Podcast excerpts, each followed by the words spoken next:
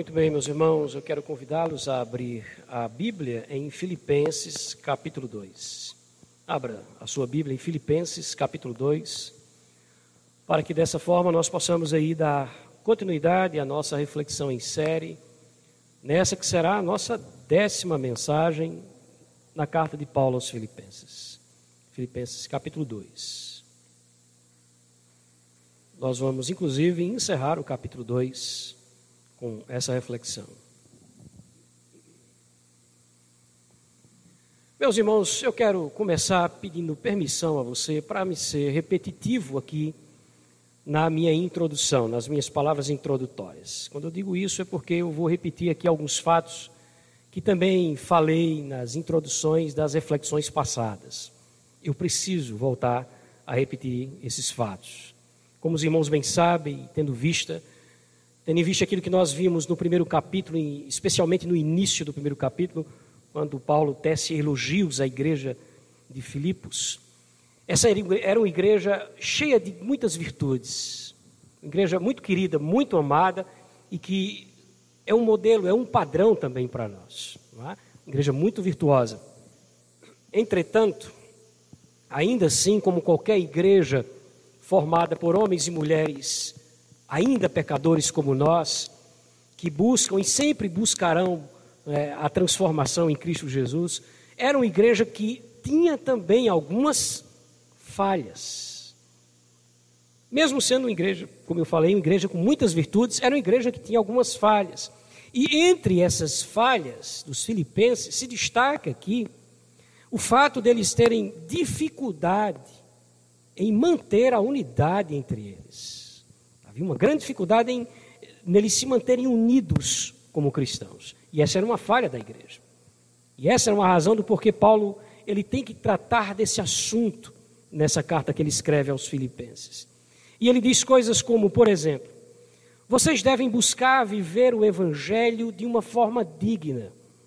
Isso só vai acontecer exatamente se vocês estiverem unidos e lutando juntos pela fé evangélica. Ele disse isso no capítulo 1, verso 27. No capítulo 2, Paulo inicia o capítulo 2 lembrando a igreja que aqueles irmãos eles, eles já desfrutavam de preciosas bênçãos vindas da parte de Cristo Jesus. Está no versículo 1 do capítulo 2.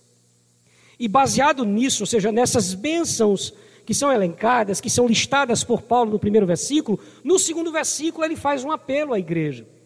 Tendo em vista essas bênçãos que vocês já experimentam em Cristo, completem a minha alegria. É o que ele diz no verso 2 do capítulo 2. E de que maneira isso é possível? Ele fala nos próximos versos, versos 3 e 4. Deixando posturas comportamentais egoístas, deixando comportamentos e atitudes que refletem o fato de pensar apenas em si mesmo e adotando novas posturas que tomam por base a humildade, e a preocupação, a compreensão e a valorização do outro e não apenas de si. Dessa maneira vocês completarão a minha alegria. Dessa maneira vocês estarão vivendo de modo digno do Evangelho de Cristo Jesus. E aí Paulo continua. Olhem para Jesus Cristo como sendo um grande exemplo a ser seguido. Ele diz isso do versículo 5 do capítulo 2 até o versículo 8. Imitem a Cristo Jesus, que é o exemplo da humildade de vocês. E não apenas isso, olhem para Jesus Cristo como sendo o grande Senhor a ser obedecido. Ele fala isso do versículo 9 até o versículo 11. Baseado nisso, desenvolvam a salvação ou a santificação de vocês com temor e tremor, versículo 12. Pois essa é a vontade de Deus, versículo 13. Se vocês agirem dessa maneira, darão um lindo testemunho aos homens sem Cristo é o que ele diz no versículo 14 e versículo 15. E no dia da volta de Cristo, olhando para vocês, eu entenderei que o meu trabalho não foi em vão, que valeu a pena todo o esforço. É o que Paulo diz no versículo 16. E aí ele encerra essa parte dizendo: e aí, dentro dessa, desse contexto, vivendo toda essa realidade, mesmo que eu morra, morrerei feliz. Verso 18 e verso 19. Muito bem. Na sequência da carta, Paulo vai falar a respeito de dois outros homens de Deus. E na narrativa a respeito desses homens, é? desses irmãos em Cristo, nós vamos poder perceber os sentimentos e os comportamentos, as posturas que mostram na prática aquilo que Paulo estava pedindo da igreja. Ele vai expor aqui dois, dois homens de Deus, esse texto a gente inclusive já leu agora há pouco, né? dois homens de Deus, e narrando a história deles, narrando o comportamento deles, Paulo mostra como na prática essa humildade ela deve ser vivenciada por nós.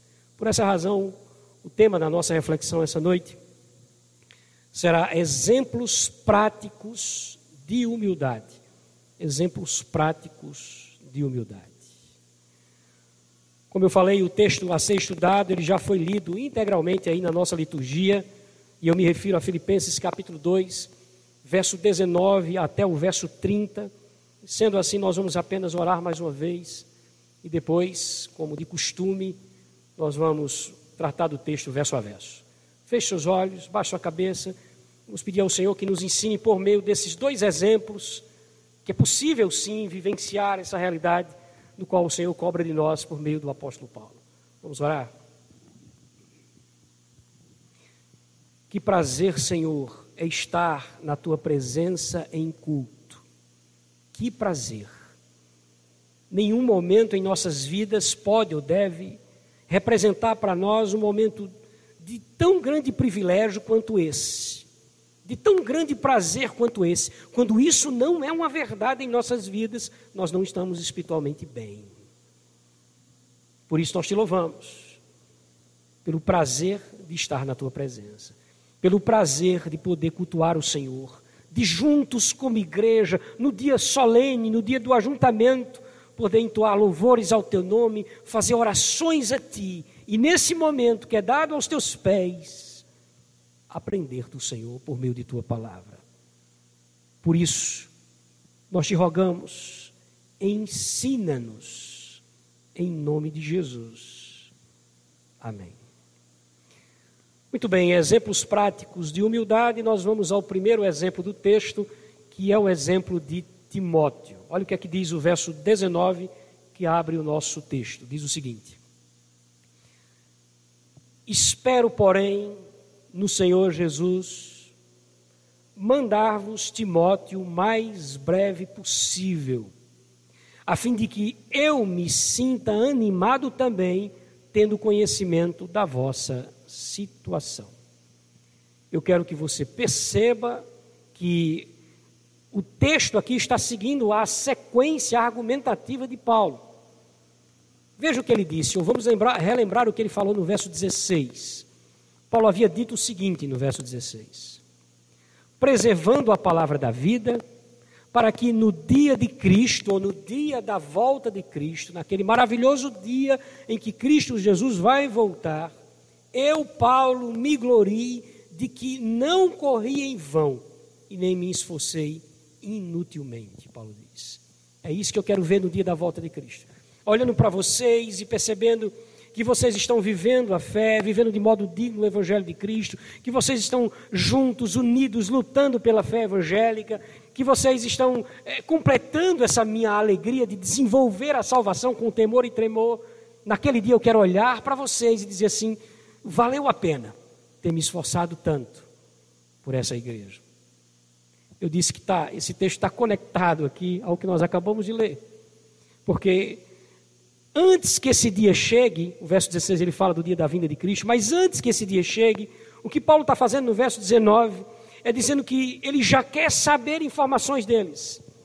É verdade, naquele dia eu quero, eu quero olhar para vocês e dizer que valeu a pena, mas antes disso, como é que vocês estão? é isso que Paulo está fazendo. Eu quero mandar Timóteo até aí, porque eu preciso saber como vocês estão agora, nesse momento. Eu quero entender que, será que vocês estão de fato cumprindo as minhas orientações?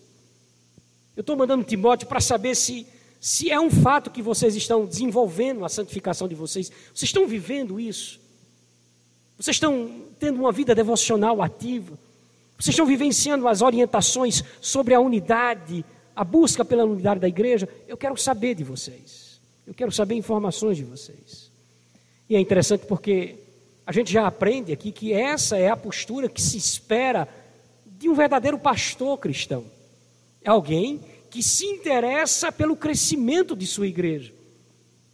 Alguém que se interessa eh, em ver a sua igreja desenvolver espiritualmente. E é interessante, eu posso dizer isso aqui a você, que não há absolutamente nada que anime mais um verdadeiro pastor do que saber que sua igreja está crescendo espiritualmente, está desenvolvendo na vida de santidade. Nada anima mais. Olhe novamente para o verso em questão, o verso 19, e perceba que Paulo deixa escapar isso. Eu espero, porém, no Senhor Jesus Cristo, mandar-vos Timóteo o mais breve possível. Para quê, Paulo? A fim de que eu me sinta o quê? Animado também. Eu quero me animar. E o que é que anima ele? Saber que a igreja está vivendo essas coisas. Saber que a igreja está crescendo espiritualmente. Perceba também no verso que o apóstolo Paulo, ele mostra toda a sua sujeição à vontade de Cristo. Quando ele diz aí no texto, espero, porém, no Senhor. Ou, em outras palavras, eu espero que essa seja a vontade dele. Não é? Esses são os seus planos, né? os planos de Paulo. O que ele espera é que sejam também os planos de quem? Os planos de Deus. Ele não tem certeza. Então ele diz: espero no Senhor que isso aconteça. Agora, meus irmãos, por que que Paulo quis mandar especialmente, você vai notar que de fato essa palavra se encaixa aqui, é especial o fato dele ter enviado Timóteo para, a cidade de Filipos. Por que, que ele envia Timóteo e não outro dos seus companheiros de missão? Por que Timóteo? E aqui, na resposta a essa pergunta, nós temos o testemunho do apóstolo Paulo a respeito desse homem de Deus chamado Timóteo.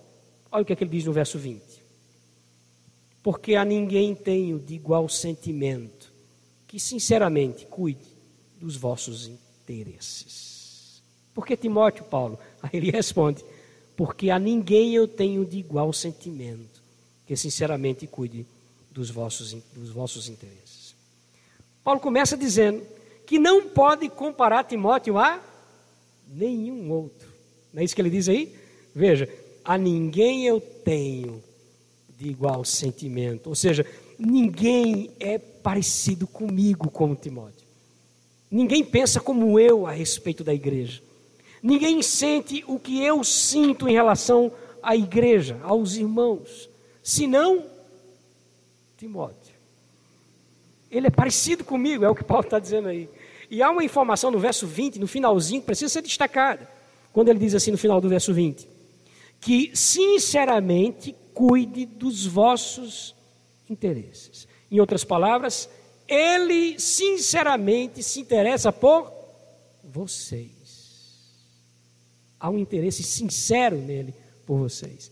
Você lembra o que foi que Paulo havia dito no versículo 2 do capítulo? Não tenha cada um em vista o que é propriamente seu, senão também o qual é dos. Senão também cada qual o que é dos outros. Não pense só em si mesmo. Se interesse pelo que é do outro, pelos interesses do outro. Pois é exatamente assim que Timóteo se mostra aqui. É exatamente assim que, Timóteo se comporta, e por essa razão eu disse, inclusive no título, que ele é um exemplo dessa humildade que Paulo requer de nós. Quando ele fala isso aqui no verso 4, ele está orientando a igreja, a igreja de Filipos que tinha um grave problema de unidade e que precisava de uma postura humilde para que pudesse superar esse egoísmo que criava essa fissura, essa separação entre eles. E é dentro do contexto da orientação que Paulo diz no verso 4: Não tenha cada um em vista o que é propriamente seu, senão também cada qual o que é dos outros. Aí quando ele vai falar de Timóteo, ele diz assim: Como Timóteo faz? Porque Timóteo se interessa por vocês. E de forma sincera, sinceramente. Timóteo é um exemplo prático da humildade que é colocada aqui pelo apóstolo Paulo, humildade que se manifesta quando eu deixo de pensar apenas em mim mesmo e passo a pensar também no, no outro. E aí é onde essa humildade se manifesta. E é assim que Timóteo se mostra, irmãos. Timóteo se mostra alguém que queria ver é, o bem-estar espiritual da igreja de Filipos. Ele se mostra alguém que queria ver o desenvolvimento espiritual da igreja. Ele se mostra alguém que não apenas queria ver isso, mas queria participar de alguma maneira, contribuir. Eu quero contribuir com o crescimento da igreja e é assim que Timóteo se coloca. Paulo chegou a dizer que por isso ele daria a própria vida, e certamente não era diferente com Timóteo. É por isso que no texto você observa ele dizendo exatamente isso. A ninguém eu tenho de igual sentimento. Timóteo é igualzinho a mim. Pensa do mesmo jeito, sente as mesmas coisas, tem as mesmas aspirações. Que privilégio, né? A igreja de Filipos poder receber Timóteo como pastor, antecipando-se aí a visita do apóstolo Paulo. Era uma prioridade para ele vivenciar essa realidade, para Timóteo vivenciar isso. É uma prioridade para ele pensar né, especialmente no interesse dos outros e não apenas no seu mesmo. Mas o que foi que aconteceu com os demais, os demais cooperadores do apóstolo Paulo? Olha o que, é que ele diz aí no versículo 21. Uma trágica confirmação aqui de Paulo. Pois todos eles, verso 21, todos eles, ele está fazendo uma alusão aos demais cooperadores seus na missão, todos eles buscam o que é seu próprio e não o que é de Cristo Jesus. É claro que nós não podemos imaginar aqui que Paulo está fazendo uma referência a todos os seus cooperadores, não é? A todos aqueles que cooperavam na missão, a todos os, os que buscavam estar com ele na missão. Isso é um fato. Mas também é um fato que Paulo deixa claro aqui que alguns destes se importavam apenas consigo, não tinham interesses pelos demais. Esses alguns aqui colocados não estavam interessados com aquilo que Cristo dizia que era o que de fato importava. Para eles não importava o que Cristo dizia que de fato importava. É interessante porque na segunda carta que Paulo escreve a Timóteo, que Paulo escreveu duas cartas a esse Timóteo aqui, que nós estamos chamando como exemplo de humildade. Paulo, na segunda carta que escreveu a ele, chegou a citar o nome de dois destes que o abandonaram. Eu quero citar esse texto para você. 2 Timóteo capítulo 1, verso 15, Paulo disse o seguinte: Timóteo, você está ciente de que todos os da Ásia me abandonaram. Dentre eles, eu cito Fígelo e Hemógenes. Eles estavam com o apóstolo Paulo enquanto tudo estava dando certo. Mas a partir do momento que Paulo foi preso, eles abandonaram o apóstolo Paulo. Interessante, meus irmãos, como as dificuldades elas aparecem em nossas vidas como uma espécie de divisor de águas. É interessante como as crises que vêm em nossa vida, essas crises, elas muitas vezes, elas provam o verdadeiro caráter do cristão.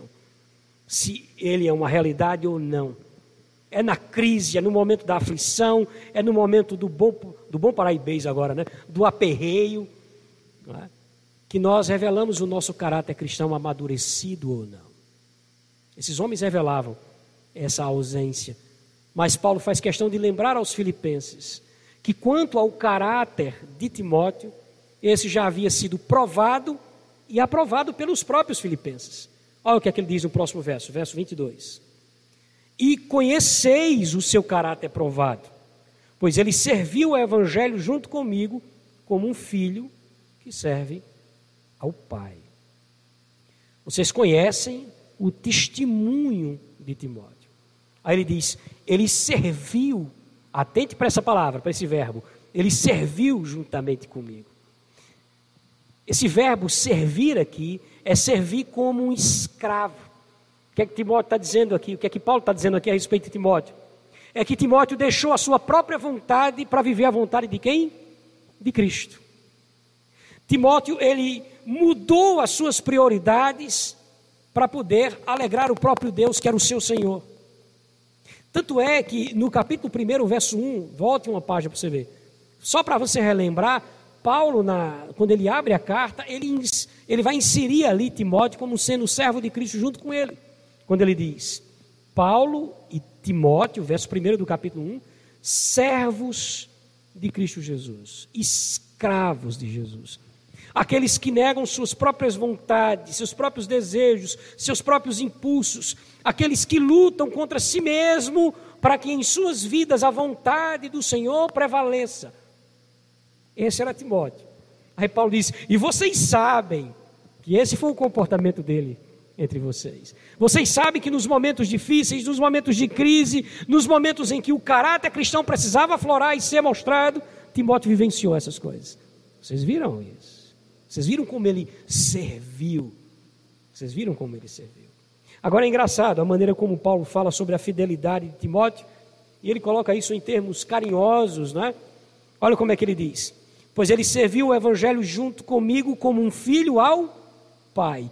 Ele fala da, da fidelidade de Timóteo a Deus em termos de fidelidade de Timóteo a ele mesmo. Ou seja, o fato de Timóteo estar sendo fiel ali é, a, a Paulo representava a própria fidelidade de Timóteo a Deus. E ele diz: como um filho ao Pai. Como um filho ao Pai. Então, meus irmãos, quem era Timóteo? Resumindo aqui, alguém que se importava com o desenvolvimento espiritual do outro e não apenas com o seu próprio. Alguém que não abandonava o barco ou mudava de postura diante da primeira crise que surgia, mas mostrava o seu caráter transformado, se mantendo fiel ao Senhor e manifestava essa sua fidelidade por meio de suas prioridades. Sendo assim, o seu testemunho de abnegação e de fidelidade fazem de Timóteo um exemplo prático de humildade. Amém? Que sejamos como Timóteo. Paulo encerra dizendo isso que está aí no versículo 23. Acompanhe. Este, Timóteo, com efeito, é quem eu espero enviar, tão logo tenha eu visto a minha situação. O que, é que Paulo está dizendo aqui? Olha, assim que eu entender o que vai acontecer comigo, assim que as coisas se definirem, lembrando que Paulo estava preso, né, estava em prisão domiciliar aqui, não sabia exatamente, ainda que tivesse uma percepção, a gente vai ver isso, ainda que ele tivesse uma, uma ideia de que poderia ser solto, e uma esperança, inclusive, nisso, mas ele estava preso, então ele não tinha total certeza do que ia acontecer. E ele diz: Olha, ainda assim que eu descobri o que vai acontecer comigo, eu prometo a vocês que, que eu envio Timóteo. Mas, como ele mesmo havia dito no capítulo 1, verso 19, meus irmãos, ele acreditava na sua soltura. Mas se não tivesse total certeza, ele chega a dizer que estava persuadido disso, de que ele seria solto. E mais uma vez ele expressa esse seu, essa sua esperança além de desejo, a esperança de ser solto. Olha o que, é que ele diz no próximo verso, no verso 24. E estou persuadido no Senhor, que também eu mesmo brevemente irei. Ele diz: Olha, eu quero mandar Timóteo, mas eu vou mandar assim que eu descobrir o que, é vai acontecer aqui comigo. Mas eu tenho uma impressão, né, eu estou persuadido de que eu ainda vou visitar vocês. E que isso aqui não, vai, não é o fim. Deus vai me, vai me dar a oportunidade de visitá-los. O que de fato veio acontecer posteriormente. Porém, antes de enviar Timóteo, Paulo decide enviar outro homem de Deus. Ele decide enviar Epafrodito. Você lembra dele? No primeiro capítulo? Epafrodito foi aquele que ficou responsável né, em levar para Paulo a ajuda, os donativos, né, a oferta dos filipenses. E ao mesmo tempo levou para Paulo as informações a respeito de como a igreja estava. Era esse o Epafrodito, e é ele o nosso segundo exemplo dessa noite. Olha o que é que diz no verso 25 a seu respeito. Julguei, todavia, necessário mandar até vós Epafrodito. Por um lado, ele é meu irmão, cooperador e companheiro de lutas. E por outro lado, ele é vosso mensageiro e vosso auxiliar nas minhas necessidades. Paulo está descrevendo aqui quem é Epafrodito para ele, Paulo, né? e ao mesmo tempo quem é Epafrodito para a igreja de Filipos. Então veja, Paulo começa dizendo que para ele Epafrodito é um, um irmão. O que é que Paulo está fazendo aqui? Ele está tratando Epafrodito como um igual, como um igual a ele, pois é exatamente isso que nós somos em Cristo Jesus. Independente da posição, do cargo, dos dons, do ofício que nós ocupamos, independente disso, nós somos primeiramente e para sempre. Irmãos em Cristo. Irmãos em Cristo. Mas na sequência, Paulo fala tanto do serviço prestado por Epafrodito, como também da sua fidelidade.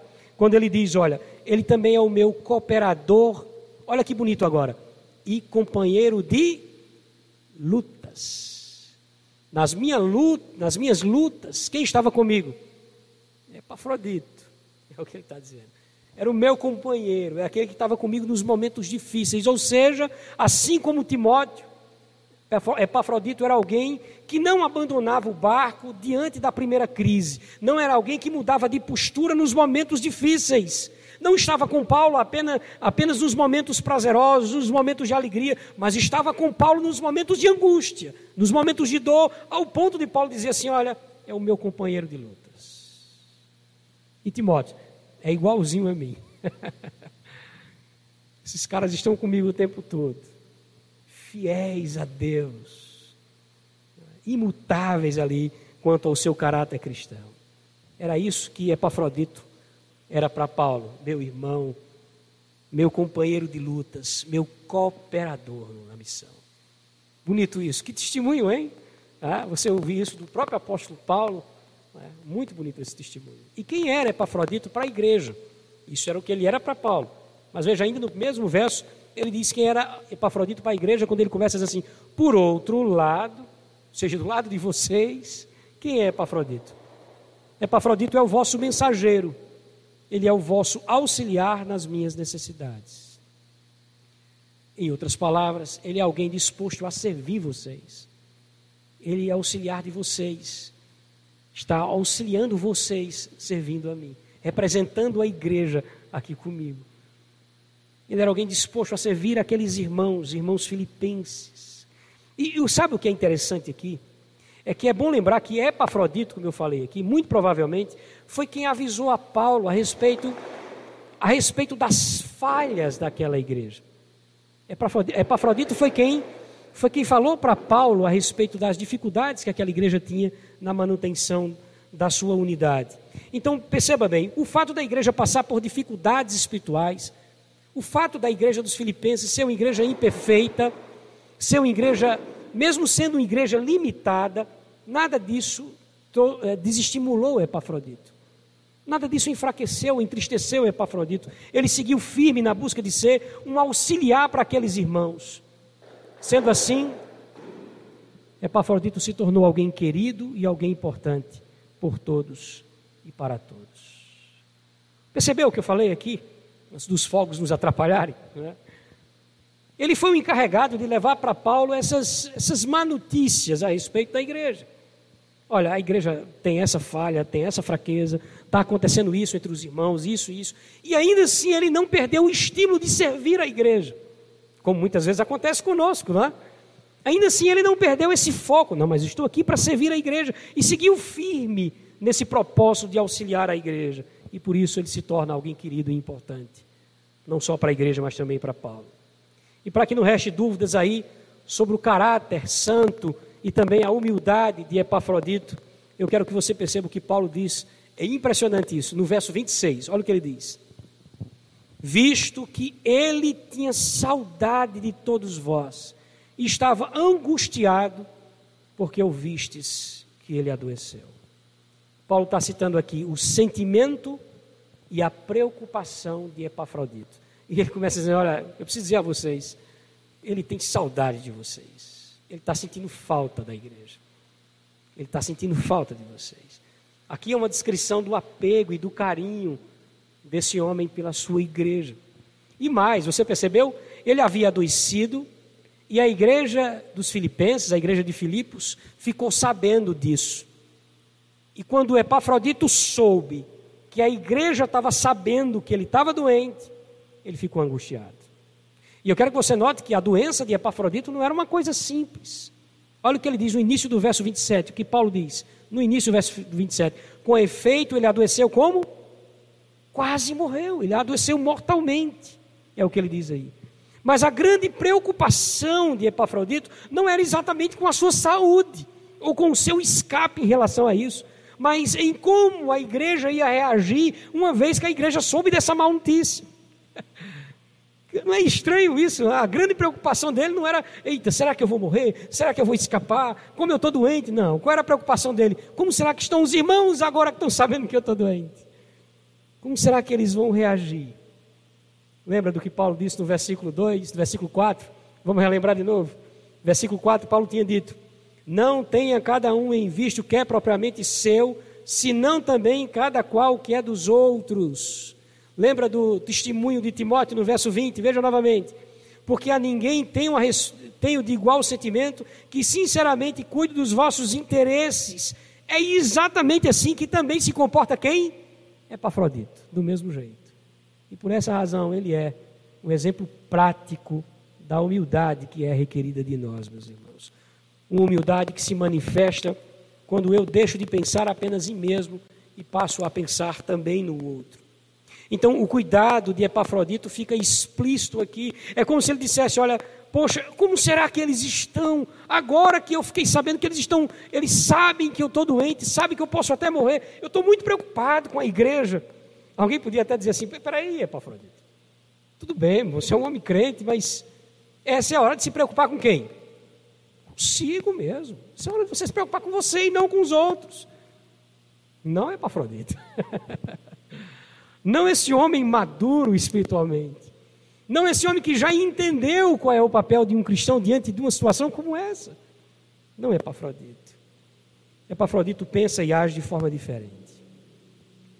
O apóstolo Paulo ele finaliza dizendo aqui que Deus ele agiu em favor de Epafrodito. Em outras palavras, se Epafrodito, Epafro, Epafrodito estava doente, e eu digo que Deus agiu em seu favor, o que foi que aconteceu? Ah, e dessa maneira eu até digo que ele não, não agiu apenas, Deus não agiu apenas em favor do próprio Epafrodito, Epafrodito podia ter um nomezinho mais simples, né? Mas agiu também em favor de Paulo e até da igreja de Filipos. Olha o que é que Paulo diz no verso 27.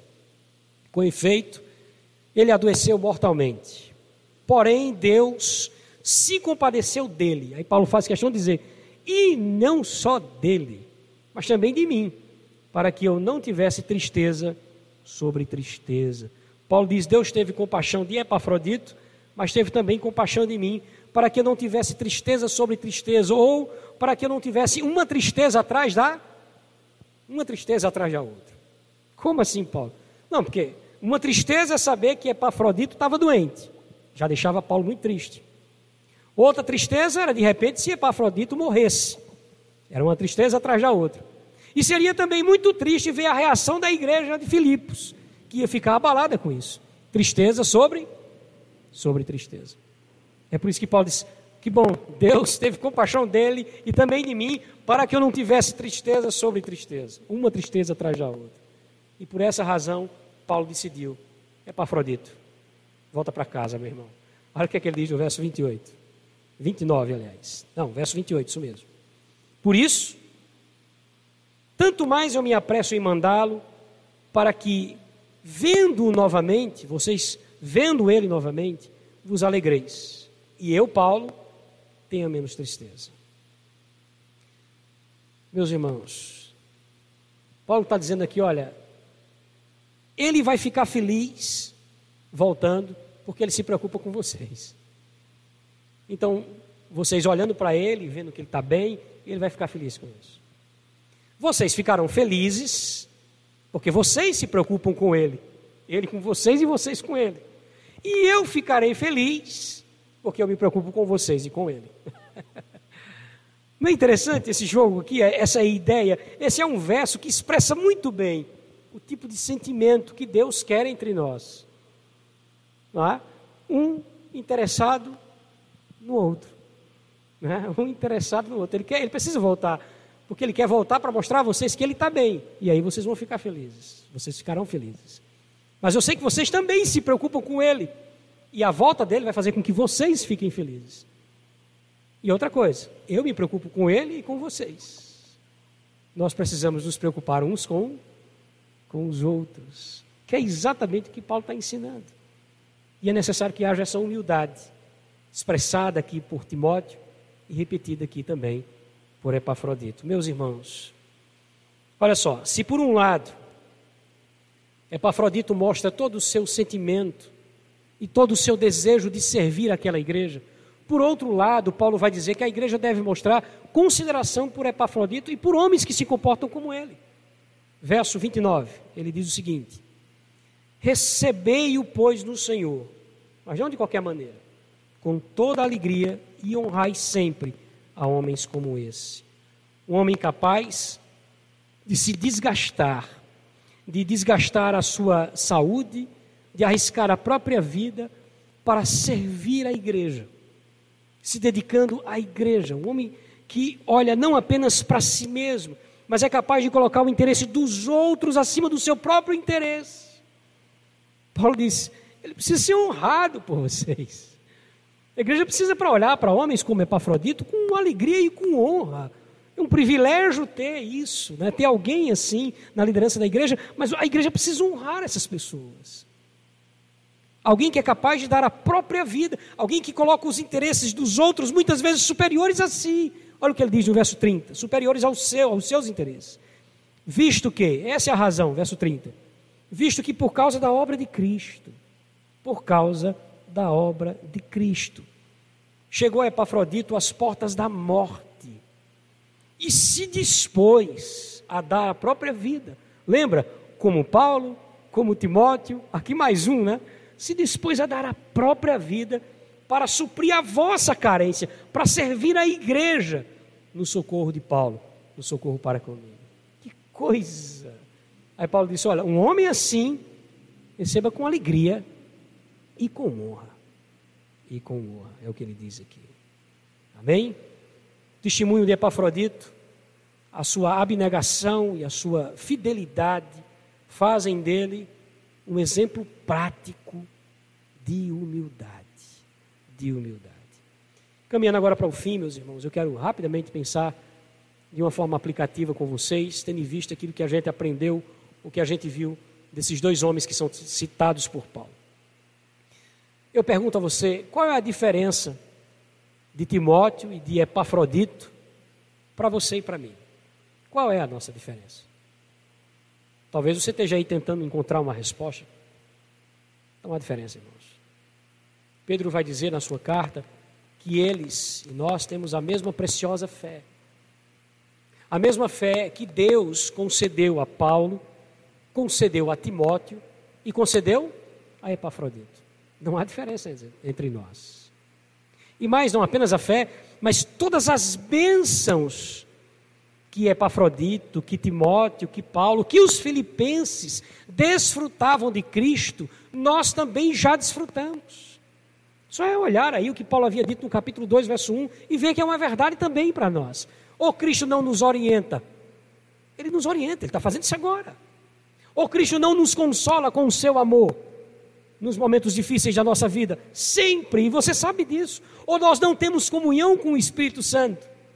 Ou nós não experimentamos do amor e da misericórdia de Cristo. Então qual a diferença desses homens para nós? Nenhuma diferença. Nós temos o mesmo maior de todos os exemplos de humildade, que é o nosso Senhor e Salvador Jesus Cristo, que era exemplo, deveria ser exemplo para os filipenses, era exemplo para Epafrodito, era um exemplo para Paulo, era exemplo para Timóteo e deve ser exemplo para quem? Para nós também a mesma fé, as mesmas bênçãos, o mesmo exemplo, o mesmo Senhor, o mesmo Salvador. Nós hoje, meus irmãos, fomos apresentados a dois homens de Deus, dois irmãos em Cristo Jesus, que viveram em seu tempo essa realidade em suas vidas e que se tornaram exemplos de humildade, da humildade que Deus requer de nós e que de repente, quando nós olhamos para textos como esse do capítulo 2, nós dizemos assim: é muito difícil viver essa verdade. Aí Paulo traz o exemplo de Cristo Jesus. Aí você diz assim: ah, mas é Jesus Cristo. É? Aí vem Timóteo e Epafrodito. Para dizer: não, você pode viver isso. Timóteo viveu isso. Epafrodito também. Paulo também. E por que eu não posso viver? Não há utopias aqui, meu irmão. Há uma realidade, uma possibilidade de viver essa humildade que se manifesta quando eu deixo de pensar apenas em mim mesmo e passo a pensar também, também nos outros. Agora veja, que a busca pela disciplinada e sincera vida devocional, que a busca pela, pelo desenvolvimento da santificação, que é uma coisa que a gente deveria ter em nossa mente como a grande prioridade das nossas vidas, ao ponto de ser a resposta a essa pergunta: qual a maior prioridade para você? Qual o maior objetivo da sua vida? Qual deveria ser a resposta de um crente verdadeiro, segundo as Escrituras? Crescer, crescer e crescer espiritualmente. Desenvolver a minha vida espiritual, desenvolver a minha comunhão com o Senhor pelos meios que Ele já me dispõe. Sua palavra, a vida de oração, o comungar com a igreja do Senhor. São todas essas coisas que já estão disponíveis em nossas mãos, que Deus já nos deu por Sua infinita graça, que já poderíamos estar vivendo aqui né, de maneira ainda mais salutar a nossa fé e a nossa vida com o Senhor. Então, que a busca por esse desenvolvimento espiritual, meus irmãos, nos leve a experimentar dessa humildade, ou como disse Paulo no capítulo 2, verso 5, que isso nos leve a, a experimentar desse mesmo sentimento que houve também em Cristo Jesus, mas que também houve em Paulo, que também houve em Timóteo, e que também houve em Epafrodito. Que Deus nos conceda a graça de viver isso, de experimentar isso em nossos dias, porque isso não apenas é possível, mas é requerido de Deus para cada um de nós. Feche seus olhos, baixe sua cabeça. Tenhamos em nosso coração e em nossa mente esses dois exemplos, para que não esqueçamos jamais que aquilo que Deus exige de nós, Ele faz ser possível em nossa vida, como fez na vida desses nossos dois irmãos. Não deixe o seu coração, não deixemos que os nossos corações nos enganem em relação a isso. Vamos orar. Querido Deus, que muito generosamente nos ensina por meio de tua palavra viva. Nós te agradecemos pela tua instrução, Senhor. Nós te louvamos pelo teu cuidado conosco, demonstrado, expresso, ó Pai por meio da tua palavra, ó Pai, por meio da maneira como o Senhor nos instrui como a filhos. Mas nós precisamos declarar ao Senhor nesse momento em que estamos todos nós orando a Ti, que nós somos filhos rebeldes, que nós somos filhos pecadores, e que muitas dessas orientações do Senhor, desses mandamentos do Senhor, são quebrados por nós, e, e, não há muitas vezes prazer em nosso coração em cumprir essa verdade. Nós somos orgulhosos, jactanciosos, não só isso internamente, mas o mundo termina construindo esses sentimentos terríveis em nós. Quebra-nos, ó Deus, pelo teu Espírito, molda a tua igreja, cada um de nós para que sejamos aquilo que queres de nós, ó Deus. Nós somos teus e não de nós mesmos, Senhor. Tu és o Senhor soberano sobre as nossas vidas, elas não nos pertencem mais. Pedimos a Ti, Senhor, que pelo Teu Espírito, que habita graciosamente em nós, o Senhor venha transformar os nossos corações, a nossa mente, a nossa disposição, as nossas, as nossas prioridades sejam todas transformadas pelo Senhor possamos de verdade vivenciar a fé dentro dessa perspectiva que o Senhor nos traz em tua palavra. Que experimentemos todos nós, assim como Timóteo, nosso irmão, experimentou, assim como Epafrodito experimentou, assim como o apóstolo Paulo experimentou e tantos outros irmãos em Cristo, não apenas naquele período, mas em toda a história que se arrasta da tua igreja. Tantos que experimentaram essa verdade, sejamos nós os próximos. Ajuda-nos em nome de Jesus a vivenciar essa humildade requerida de nós. Nós choramos, agradecidos pela tua instrução e esperançosos, sim, de ver tudo isso que o Senhor tem nos ensinado sendo praticado dia a dia nas nossas vidas, para louvor do teu nome, em nome do teu Filho amado, Jesus Cristo. Amém.